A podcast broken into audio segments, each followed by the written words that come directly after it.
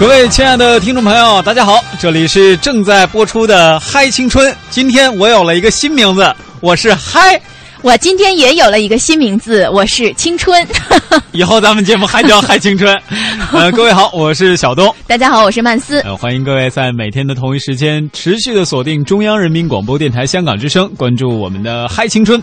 啊，今天咱们嗨青春呢，其实要应广大青年人的邀请哈，而且是特别积极的邀请。我们还得鼓起勇气，以伪球迷和假球迷的这样的双重身份，以及这样的心态还有热情，来和广大真球迷以及希望了解足球的朋友们来侃侃刚刚结束的世界杯。我怎么觉得我打个招呼就应该闪一边去了呢？因为我觉得刚才啊，你说什么什么伪球迷、真球迷、假球迷，我一个都不算呢。我干脆跟“球迷”两个字就完全不沾边儿。哎，我一直有一个偏见，我认为球迷啊，有的时候应该偏指男性。嗯，对于女性而言，一般都是伪球迷吧？漂亮就行。我我更不沾边儿了，我。呃，这这绝对这是可以沾边儿的啊！因为每每到了看球的时候，其实总会发现，一个热爱看球的男人背后，总会有一个。怎么还不睡觉啊？对，唠叨的女人。这个女人的身影有可能是老婆，也有可能是女朋友，还有可能就是妈妈。嗯，还好啊，还好我一个人，然后没有人打扰我的睡眠，我可以愿意就是几点睡就几点睡，不必有人在那儿啊加油什么的把我吵醒。加油不应该开着车去的事儿吗？啊？我开着车去费钱。好吧。好吧，那经过一个多月的激战，那德国队和阿根廷队已经成为在马拉卡纳球场最后的战士。在这场参赛球员均认定为是生命中最重要的比赛当中呢，经过一百一十分钟的激战，双方均无建树，直到第一百一十三分钟，德国的小将格策一脚冷射，那令德意志对大力神杯二十四载的风雨追寻悠然的有了结果。嗯，这已经不算是新闻了，这已经算是。啊，各位已经知道的比较晚的新闻了。是的，但是呢，凭借着这一粒进球呢，德国历史上第四次拿到了世界杯的冠军，已经追平了意大利，仅次于呃巴西哈。那同时也成为首支在美洲大陆夺得世界杯的欧洲球队。那站在巴西世界杯的终点回望起点，我们来听一听记者张文来聊一聊这三十一天里的必然与偶然。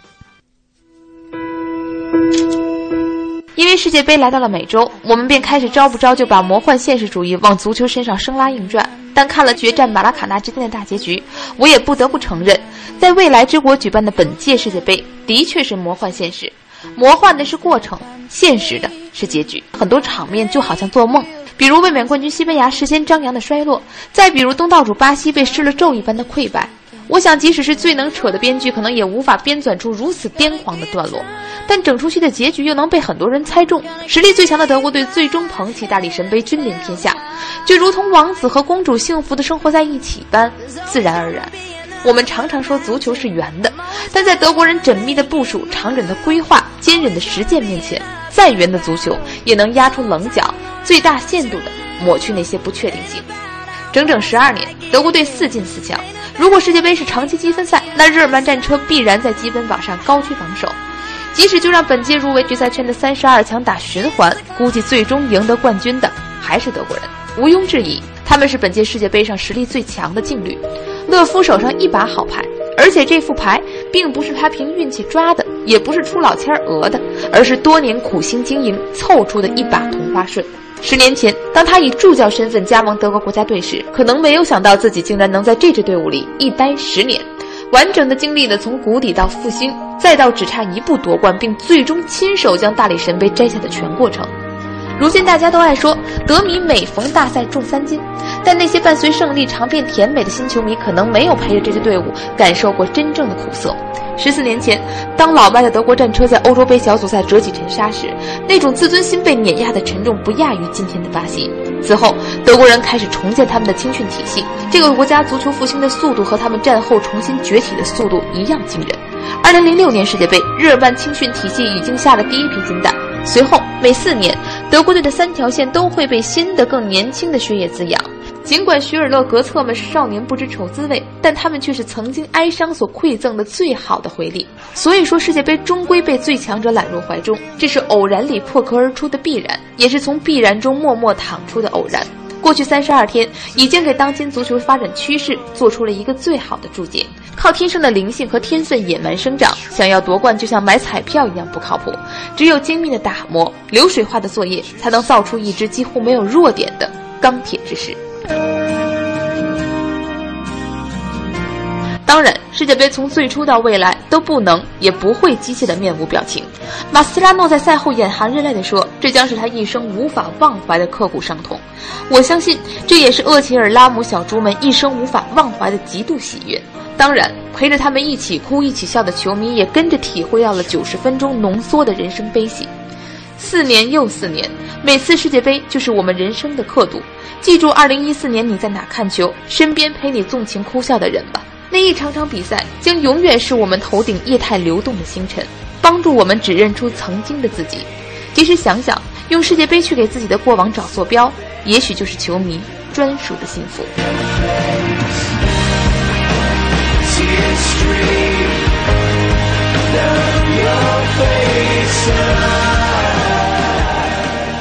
其实呢，几天前还看到这样一个段子，这应该是在十六强比赛的时候看到的。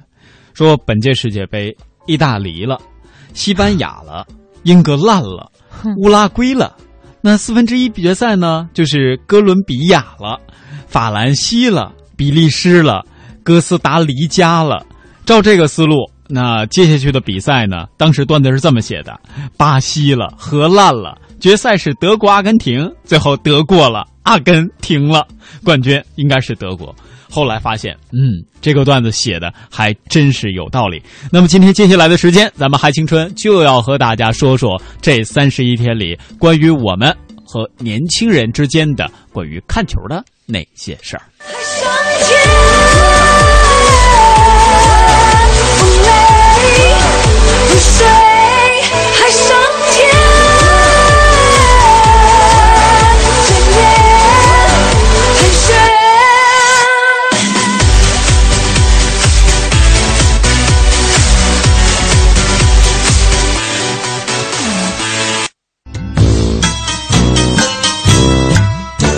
各位，这里是嗨青春，想和我们进行互动吗？新浪微博 CNR 小东等待你哦。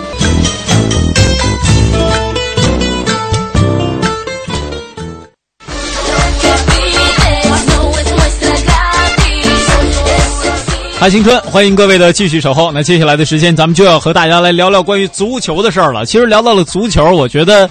呃，我算是一个伪球迷，然后和一个漂亮就行的女生在这儿呢，不足以体现我们聊球的专业程度，是吧？那今天我们嗨青春也是依旧请来了小伙伴们来和各位分享有关于他们在北京看球的这些事儿。来，先请小伙伴们和大家打个招呼。大家好，我是舒明。大家好，我是东鹏。大家好，我是日日峰。呃，这个东鹏和易峰应该是第一次做客我们节目哈。嗯。呃，你你们两个能不能再介绍的详细点，让大家更知道你们是从哪儿来的？呃，对，是吧？好，好，我先呢。好啊。我是来自香港浸会大学的梁易峰。哎，我其实我都是第一次来北京的，也也是第一次看足球的。那我第一次看足球，是是啊，虽然我是男孩子，他他的第一次就留在了北京。哦，是啊，我都猜不到，我来到北京都会会看足球。是，然后另外一位啊，我觉得他的名字跟我的名字又特别有渊源。陈东鹏，对啊，对啊，你看看他后两个字啊，我叫小东，他叫东鹏，这一来就给我插上翅膀，我就飞了。当然也有另外一种可能性，他一来就证明小东是鸟人。啊，东鹏好像是这个香港城市大学的学生是吧？对啊，啊，那这次呢也是刚好随着港澳实习团来到了北京进行了实习。呃，后来经过了解，发现易峰哎真的是第一次看球，但是东鹏绝对是看球达人，啊，绝对算是一个真球迷。在他面前，我还是一个假球迷。呃，其实聊到了这个足球比赛，我觉得我们先听听女生对于这个比赛是什么样的看法吧。嗯，我先来吗？呃，曼斯姐姐，你你喜欢足球吗？呃，其实说喜欢真的谈不上哈，但是说如果要是让我坐在那里有一场这种世界杯级别的球赛放在那里，我还是能看进去的。而且那天呃，虽然我在夜里没有追随过一场的直播比赛，但是那天白天在回放的时候，我记得是荷兰对。对哪一场来着？就是点球四比二胜的那场阿根廷啊！他们两队比赛的时候，我我当时说不上那种感觉哈。有的时候就是为了呃增加自己看球的这种精彩程度，可能呃大多数的观众都会在心里支持一个队，然后当那个队进球的时候，就会比较兴奋，是吧？然后就是就是心有所向嘛，这样你看起来可能也比较有劲。然后当时我看到那个已经是加时的这个点球大战的时候了，我心理上其实真的没有说呃能找出一支。我去心里向着他怎么怎么样，希望哪方获胜。只是每一到一个球员他们在罚点球的时候，我看见他们眼睛里哈，然后外国的球员他们通常都会有这种宗教的信仰，多数他都会在这个起脚之前，他先做一个这个祈祷啊什么的，这这样的嘴里默念的这种，然后看那个守门员，我我我们就是习惯跟那守门员叫大家哦，不知道还有没有人跟我一样啊？然后就看这个大家就是。哎呦，那个紧张啊！然后如果说这个球被扑出去了，你就看那个。镜头马上切换到那个踢球的呃队员呃，还有他的主教练以及他的队员们，那眼睛里闪着泪光。我就那一刻，我就觉得这个比赛特别的残忍，你知道吗？啊作为一个女球迷，你能看成这样太了不起了。因为我因为我特别见不得别人流眼泪，就是可能有的时候我觉得，哎呦，这个剧太狗血了，简直这个编剧写的太烂了。但是我一看到演员在演戏的过程当中在流眼泪，即使我心里对这个剧情很不认可的时候，我都会跟着要流眼泪。更何况我看到这种，因为他们实在。是太在意这个比赛的结果了，因为不在意是假的，是吧？呃，对他们来说非常非常的重要。然后在那一刻，我觉得对他们来说可能很不公平，因为他们为这一场比赛、为这样的运动都付出了太多太多了。然后就在这个紧要的关头，仅仅因为一个可能是幸运、非常偶然的因素，就把谁判到死刑，怎么怎么样的？我觉得我挺不忍心看这种比赛的，说实话。对，我给你解揭秘一下吧。嗯，你知道他们在射点球之前。嘴里默念的都是什么吗？他面对的是门将，嘴里默念一定是这样啊！你扑不着，你扑不着，你扑不着，你扑不着。这算是啊！来，我们听听这个专业级大神啊，这个东鹏，你看了几场球？啊，就其实今届世界杯我就看了不过十场，四场。十十场，对，十场啊，十场球。因为我来了北京以后，就比较小的机会要看球，因为都要实习啊，嗯，所以要比较小早一点睡觉。但是在四强还有决赛的时候，我就就算我在上班的时候没有力气，我也有看球，所以就是不过十场了。哦哦，那这十场里边，你看的印象最深的是哪一场？印象最深的就是四强，呃，德国队对那个巴西是吧？巴西对，哎，我也是哎。虽然我是一个伪球迷，但是真的，我不知道你们看了是什么感觉。我尤其是半夜醒的时候，我拿着 iPad 在那儿，拿着一个 Pad 在那儿看的。我说哇，这四这四分钟这进这球 真多。然后下半场我忽然间又醒了，说完了。这德国人怎么不给巴西留点面儿啊？好歹人家也是一东道主，是吧？对啊，你这一下给人，当时我看应该是六比零了吧？下半场的时候，呃，上半场是五比零，对，下半场是五比零，应该是在七十多分钟的时候是六比零，对。然后直到大概快呃七十多分钟是七比零，对，七呃，然后在九十分钟就补时的时候，我觉得巴西最后那一脚球进的有，基本上是德国队给他的。放水的球，嗯，因为后防都已经布防了嘛，对吧？对啊，直接都不跟着跑了，然后直接进了一个单刀，呃，所以虽然说我是属于伪球迷，但是呢，因为我小的时候第一件球衣是德国队的，所以我莫名的就开始对德国战车有着那种好感。嗯，他现在已经变成四星德国了。嗯，其实那一场球赛我就在那个德国大使馆那里看的。哦，这是一个非常。难得的经验，就是因为哪里全都是德国队的球迷嘛。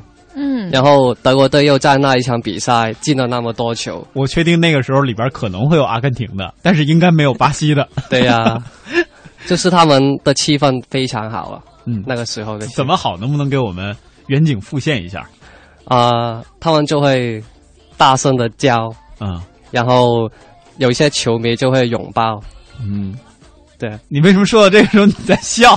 没有啊，说到拥抱的时候，东鹏在那儿嘿嘿，脸 脸上浮现出了这样的笑容。不过说到能够到德国大使馆去看这样一场球，这个经历应该是真的很很棒啊。对呀、嗯，尤其是在七月一号，嗯然后七比一，是吧嗯？这对他们一定乐疯了都。这是一个值得纪念的好日子。呃，另外一位女同学，另外一位女啊，生我在啊，你这个看球吗？平时？很少，可是呃，我第一次看球，我好像是已经是中四五的时候了。那呃，我我不是看世界杯，我是看呃英超，是有有啊，这个吗？东方对对，那就呃，可是我我也没有我我也没有呃完整的看完一场的球赛，我就呃只看了一会一回，可是就觉得呃在他们进球的那一刻，我还是会喊出来的，哦，喊的什么？哎呀，喊吓死我了！好棒，是不是？就都是觉得他们好棒，对。嗯，哦，你今年看的是哪一场？今年有看吗？世界杯？今年没有，可是我就看那个重播，就是呃刚才你们说的德国对巴西那一场。哦，都看这一场。我觉得七比一真的是太太不可能。我觉得，因为我看球赛不多，可是我也是没有看过一场球赛是有一队可以踢到七球的。对，这么 大的比分是吧？这是比较少。呃，当时不还有一笑话吗？在网嗯，在网络上面是这样流传的，说在比赛之前，当然这是假的啊，各位一定不要当真。说德国总理给勒夫打了一个电话，小乐呀，明天不用踢太多，照着踢沙特那场那么踢就行了。这是在零呃一零年世界杯的时候，当时德国也是有大比分给领先的，然后包括在零六年世界杯和零二年世界杯的时候，其实德国都是有这样的大比分领先对手的可能性。我觉得这个可能东鹏应该看的比较记得比较深刻吧。有啊，但是今次我特别深刻，就是因为他的对手是巴西队嘛，巴西队都是历史上很厉害的球队。是啊，谁也没有想到说一下就被灌进去那么多。对啊，对，所以我刚才问，是不是今年他们有被罚下场的球员呀？呃，席尔瓦没有上，就是他们的队长，应该是主力后卫对啊，啊，没有上，这可能影响是比较大的。对，而且为什么不让他上呢？他累累计两张黄牌嘛，啊，就被停赛。啊另外，我觉得今年巴西在跟德国队对攻那一场啊，斯科拉里就是他们的主教练，嗯选择策略可能会有一点问题。他他在他的主力前锋内马尔伤的前提下，还要跟德国队打对攻，对啊而且他的球风呢，本身巴西的球风是属于那种比较灵动的，对对吧？比较轻灵，剑剑走轻灵那范儿的。结果到了德国队那儿都是人高马大，这个巴西队使尽浑身的力气，发现挤不动，哦，蹦起来呢，头球又争不着，这就比较头疼了。那是因为就是德国队他身材比较高大，然后在身高这个比例上，这个巴西比较吃亏吗？对，这肯定是会有，因为啊。德国今年啊，啊，还有就是刚才就是我问的问题是，他就是被罚下以后，就是他这个队伍就是只能有十个人了，对吗？没有还是十一个，他只不过不能上场而已。这是换了第二个的呃中后卫但是我我记得之前是足球还是什么比赛，就是如果说这个人吃了红牌以后就被罚下以后，呃，就是你们队就必须得缺一个人踢，这是在比赛进行的过程当中，如果你被罚下去了，就不可以了。就不可以了。对但是下一场比赛是可以补上一个队员的，是吗？嗯，对。哦，此时此刻，我们直播间有一位一直没有说话的朋友，但是我觉得他听了我们聊这么长时间啊，一定会有所得。因为我每次在这种时候，包括我刚开始，我我今天在节目开始之前，我还跟他说，一定要学会看球。为什么呢？以后交女朋友的时候特别有用。当女朋友你看像曼斯姐姐不懂的时候，假如你喜欢她，你就可以不停的给她讲，是吧？生活还要什么叫越位是吧？什么叫足球？足球和篮球有什么区别？为什么足球要用脚，篮球要用手？因为一个沉呐、篮球你用脚踢疼啊，是吧？那这次易峰也是把自己第一次留留在了北京。是的是呃，第一场球你看的是就是决赛就是决赛是哇，那就是巴西对阿根廷那一场德国啊，对对对对，德国德德国对阿根廷那一场嗯，是呃，当时你是什么原因去看了这场球？你之前是不太喜欢足球吗？其实都不太喜欢的，就是呃，交流团的同学都叫我啊，去看一看啊，去看一看啊，很很紧张的，很很好的，然后我就去吧。哦，是啊，所以就大家一起去看。我觉得今天在我们节目开始之前啊，还和各位分享了我们中央台记者张文他的报道。它里边有一句，应该在结尾的时候吧，说了一段，就是你在哪儿？二零一四的世界杯，你在哪儿看球？然后呢，你身边的人都是谁？这一定是一个独有的纪念。对，嗯今年就是东鹏。啊，今年就是东鹏，你不是好多人吗？那就怎么就变成你们俩了？哦，不是不是，还有其他的，其他两个男孩子，几个女孩子。呃，哦，你看 several 啊，然后两个男孩子，几个女孩子，嗯，你们的选择很棒。但是我都不能，哎，不能解释什么给他女孩子听吧，因为我自己都不太懂。哎，这应该算是第一次啊。是啊，是啊。这第第一次其实就是长经验的时候最好了。我不知道东鹏，你第一次看球是什么时候？其实我第一次看球都是在我初中的时候，但是我都忘记了是什么时候。嗯，那个时候我不是看世界杯，就是看都是英超的。嗯那那个时候我喜欢的是曼联，曼联对啊，哦就是斯诺诺尔尔多，啊，有没有听？呃就是我喜欢他，所以就我就开始看球了。呃，那时候是呃 C 罗吧？对啊，对，在内地好像就是简称吧，叫 C 罗。哦然后，呃，当然今年 J 罗的表现也是特别强势。对，呃，然后还有什么小罗、小小罗、小小罗，其实好像就是 C 罗哈。我我我后来我有点搞混了，然后原来还有大罗，不是你们说的罗纳尔都多。你们说的都是谁呀、对我刚开始我也搞不清，你知道吗？我刚开始看球的时候，应该是法国世界杯那届。法国，对，他的当时的 logo 呢是就是一只法国雄鸡嗯，啊，那是那是最早我对他的印象。但是那会儿我看不懂，我太小了，还是在上小学的时候，就搞一身衣服，每天在那穿着蹦。然后后来发现，嗯，呃，原来看球是可以招女孩子喜欢的，因为女孩就经常以为，嗯嗯，原来你是可以真的吗？对，那为什么我还没有 没有你说的那个经验？那是你们那天看球的时间选的不对。来，你们那天座次是怎么选择的？看球的时候特别讲座次，有吗？没有注意吗？说明你第一次看球，或者说你看球的时候，嗯一般是在家看，还是和朋友一起出去看？跟朋友。呃，在家看，第一次是在家看。嗯，跟朋友出去看的时候，你是跟一群小伙伴吗？啊、对呀、对啊，嗯然后当时你身边的是男生还是女生？还有印象吗？没没有什么印象。可是我我有印象，就是一个男生教我什么叫越位，那我就很笨的就、啊这个我早就会了讲 讲了一讲讲了两三遍，我还是问，到最后我终于明白了。可是呃，这样真是真的是一个很好的沟通的机会。嗯，你也很厉害啊！他他太冷静了，我发现太冷。一般女生看球是怎么看啊？我最近也是听说这样一个说法，说女生总是球要开始了啊，球要开始了，然后就到这个比赛运动员进场的时候，一般是女生，也就是女球迷们最兴奋的时候。哇，你看那个谁好帅呀、是吧？你看，你看 C 罗那个发型，哎呦，太英俊了！你看，哎呦，然后球一开始，就看别人，尤其是在夜晚啊，有因为时差的原因，球赛随着进行，大概到中场的时候，所有女球迷睡着了，然后男球迷在这个时候是进入状态的时候，对啊，是不是？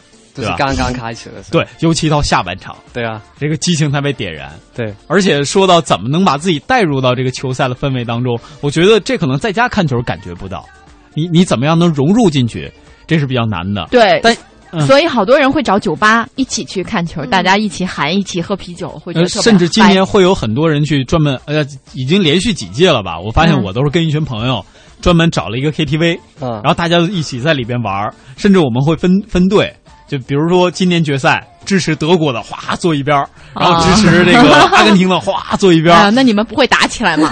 呃，不会不会，大家还是玩的比较好，甚至呢，桌面还会摆着各种大可乐，是吧？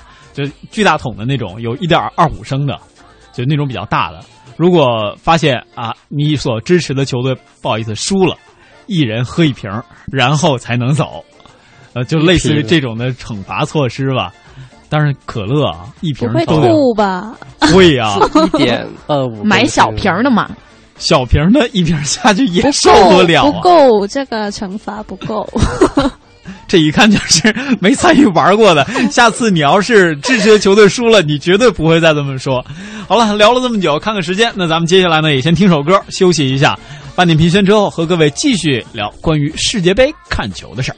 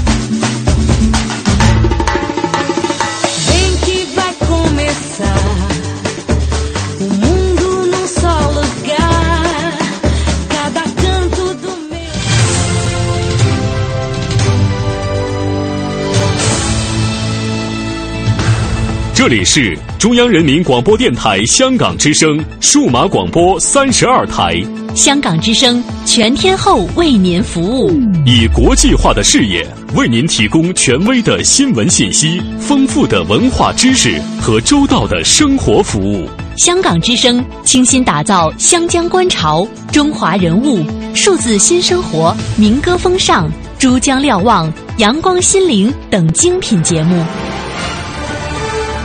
评说新闻中的道理，论述事实中的缘由。香港之声新闻节目，纵览全球资讯，平息焦点话题。他们如璀璨明珠，点亮历史长河。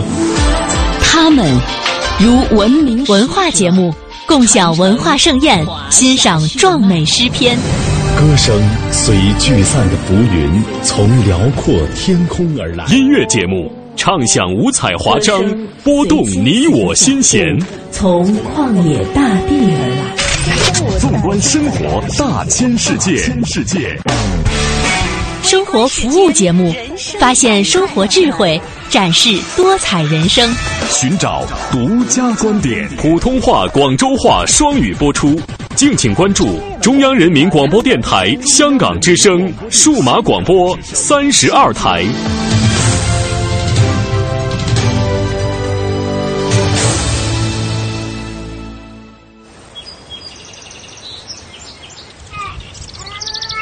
宝宝往前走，迈腿，一，哎二，迈腿，好。五十年后，还是这对母女。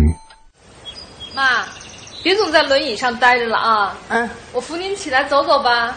哎，别着急，别着急，您先把胳膊搭我肩上。好好好。然后再挪腿。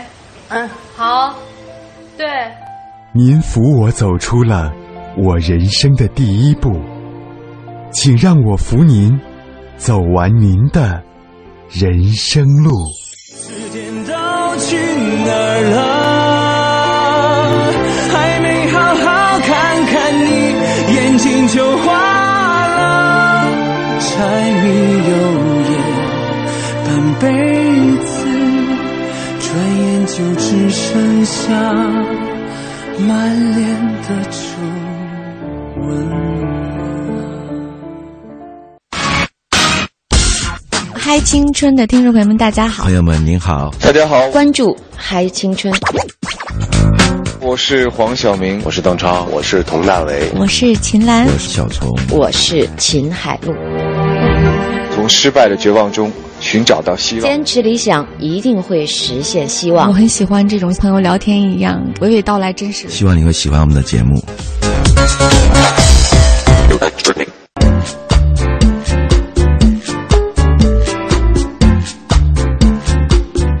各位亲，欢迎在半点评宣之后继续锁定中央人民广播电台香港之声，关注今天的嗨青春。今天在节目当中陪伴各位的我依然是嗨小东，哈哈，我是青春范四。另外呢，在节目当中还有三位陪伴大家的小伙伴，来，小伙伴们和大家打个招呼。大家好，我是周明。我是东鹏，我是易峰，好，你来。呃，今天呢，咱们就要和大家来聊聊球了。上半时段的时候，咱们说到了关于本届世界杯给我们印象最深的比赛，我发现大家不约而同的都聊起了关于这个巴西和德国的那场七比一的大战。嗯、然后呢，在关了话筒之后啊，各位没听着的，就是舒敏说。他为什么要七比一呢？为什么不能是七比零呢？对啊，对，不是你为什么要让七比零呢？我觉得七比一还总比七比零有面子点吧。因为那一球就是好像我让给你的一样，我觉得这样很很羞辱。因为巴西是主办国嘛。那如果要是说，嗯，当然我没看他那个一是怎么进的哈，嗯、但是那你要是一个都踢不进去的话，是不是这面子更那个不好看呀、啊？因为如果七比零的话，给人家感觉就是好像是假的一样，可是七比一就真实多了，好像他们真的有努力的在踢，可是就踢不进去这样。来，男同胞们怎么看？男同胞们怎么看？我觉得我是同意七比一是比较好的，因为呢。就算他让你的话，你也要努力才能够进球嘛，不是他让你、嗯、你就能进的。嗯，而且我觉得这个进球，就算是给巴西的球迷的一个安慰吧，他们不会那么相信了。嗯，但我但我认为七比零比较好，为什么？就是就是因为因为最最后一球是在最后的阶段才进，都都好像是德国说“我让你吧”。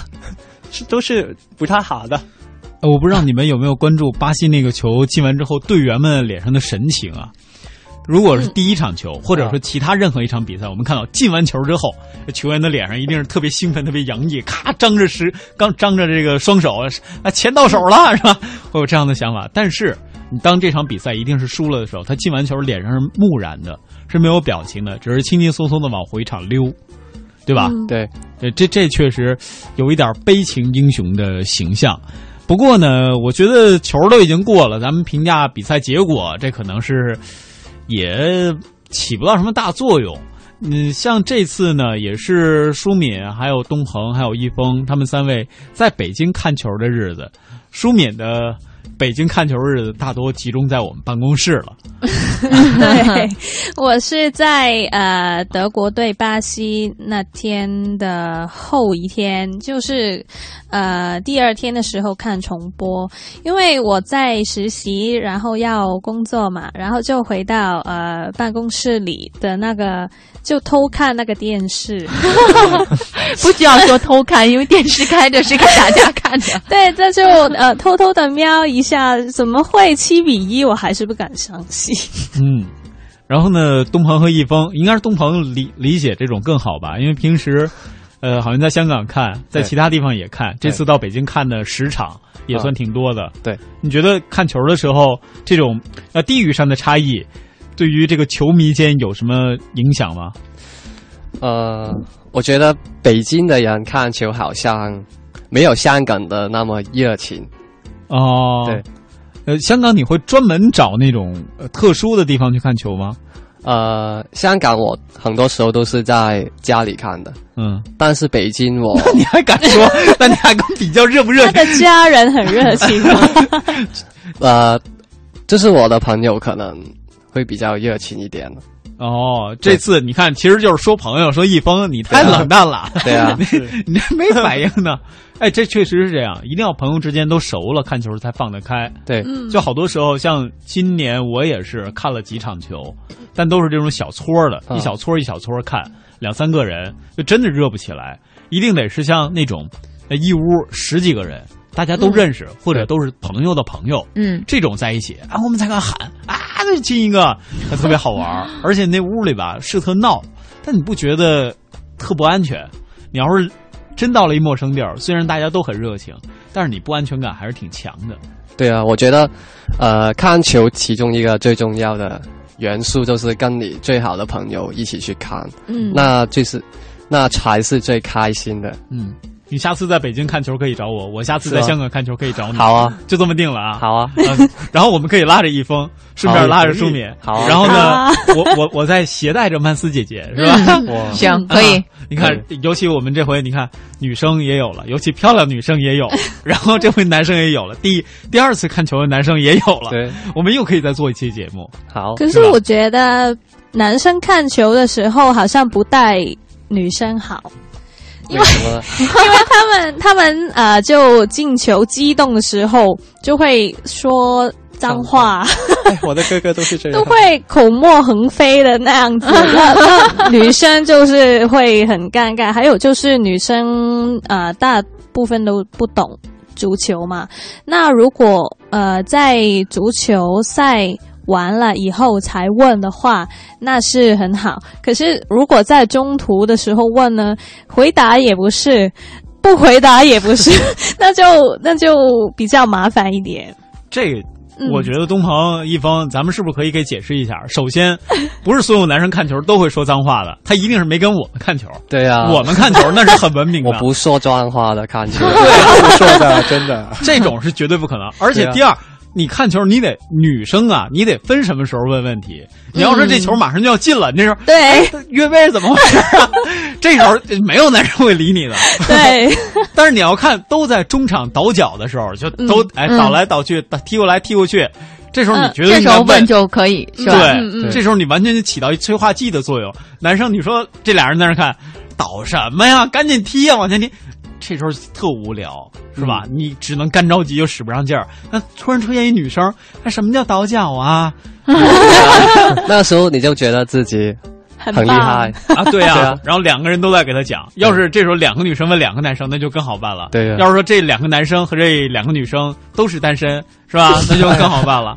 哎，我听出来了，就是从这个看球啊就能看出来，是不是男生特别是在女生面前愿意显示自己就是什么都懂啊？对呀，我很在行啊，我很厉害呀，是不是？是不是都特别愿意摆出这样的姿态？我想是吧，因为我。很小跟女生看球的经验了，就只有 决赛的那一次。嗯，是啊今呃哪天有很多女孩子，但是好你好像都没有回答什么问题。因为他们都懂嘛，他们都很厉害。其实我不懂的。啊，女孩子都懂，你不懂。是啊，这好办。哎呦，你怎么这么厉害？你教教我呗，我第一次看球，对吧？你可以这样问呐，是吧？这这也算是。然后呢，在在这个过程当中，其实我觉得看球的还有一乐趣，就是看球的时候，好像这屋里的气氛一下都凝凝聚在一个点上了。嗯，就这种气氛，比如说紧张的气氛，它是会传染的。就好像我们节目今天刚一开始的时候，东鹏和一峰都不太敢说话，然后他们两个彼此气场的传染，后来聊着聊着，发现大家要放松下来了，我们的所有气场都集中到一点上了，对吧？对，所以这也是其中的一个表现。当然了，其实说到最后。我不得不佩服的就是东鹏一峰，他们两个虽然看球，尤其是东鹏看了十场球，但我听舒敏说了，说你在来我们节目之前啊，从来工作没有耽误，来了我们节目之后，那耽不耽误那再说了。没有啊啊啊！对呀，是没耽误工作嘛？对啊，没有。未来的事儿你知道没有？我们这不好说，是吧？但是你一涉及到这工作和这个看球的权衡问题，这你作为一真球迷，你是怎么办的？呃，好的是，就是我工作不算在北京实习的工作不算是非常忙，嗯，所以我就算我昨天看了球，我第二天也可以应付我的工作，嗯，但是在香港的话，呃，我以前就算我明天要上学的时候，我也会看的。如果那那场球赛是我喜欢看的话，嗯，所以我也是会。把球赛放在第一位。哦，对啊，女朋友放在第二位。啊，我没有女朋友的啊，又掏出来点话啊，你下次这种话可以对着是吧？这边有女孩子是吗？是吧？啊，好了，不开玩笑了。今天咱们节目当中呢，也和各位聊了有关于足球、有关于我们看球的一些事儿。当然，时间关系，咱们还是聊不透。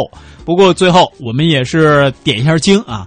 我们的记者张文也是针对这次的世界杯比赛做了一个世界杯之最的盘点。我们也利用节目的最后一点时间来和各位分享。那在下一期的节目当中，我们也会努力的继续邀请我们的小伙伴走进我们的嗨青春，来和大家聊聊属于我们年轻人自己的事儿。咱们伴随着张文的报道，下期节目再会喽！再会，拜拜，拜拜，拜拜。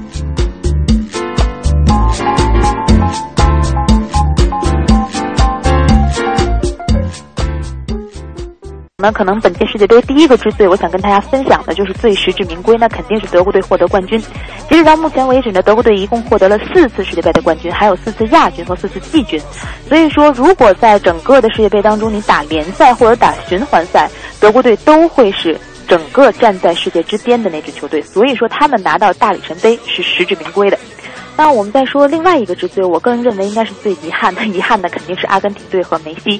其实对于德国队和阿根廷队来说呢，对于大力神杯的这样一个期盼都延续了二十四年。只不过二十四年之后呢，德国人最终举起了大力神杯，而阿根廷队呢，则遗憾的在距离比赛仅仅有七分钟的时候失球了。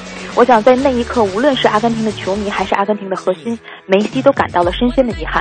赛后呢，我们知道阿根廷队的铁血的后腰马斯拉诺，他在接受采访的时候说：“说这可能是我一生都抹不去的遗憾，一生都抹不去的伤痛。世界杯就是这样残酷，成王败寇。”嗯，再说另外一个之最，我想可能是想说最抢戏的一群人。我个人认为呢，本届世界杯虽然说打进了历史上最多，几乎是历史上最多的进球，但最抢戏的是门将们。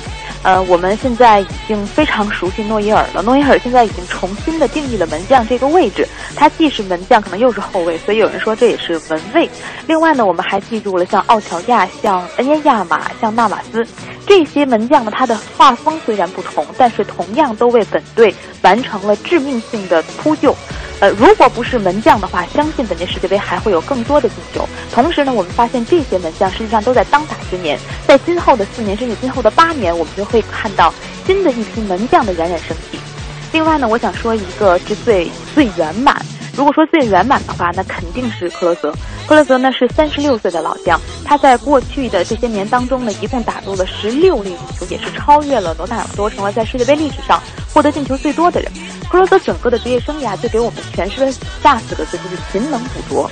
克罗泽这个队员呢，其实在他的职业生涯的初期，嗯，开始的非常晚，在凯泽斯劳滕队可能在二十岁出头的时候。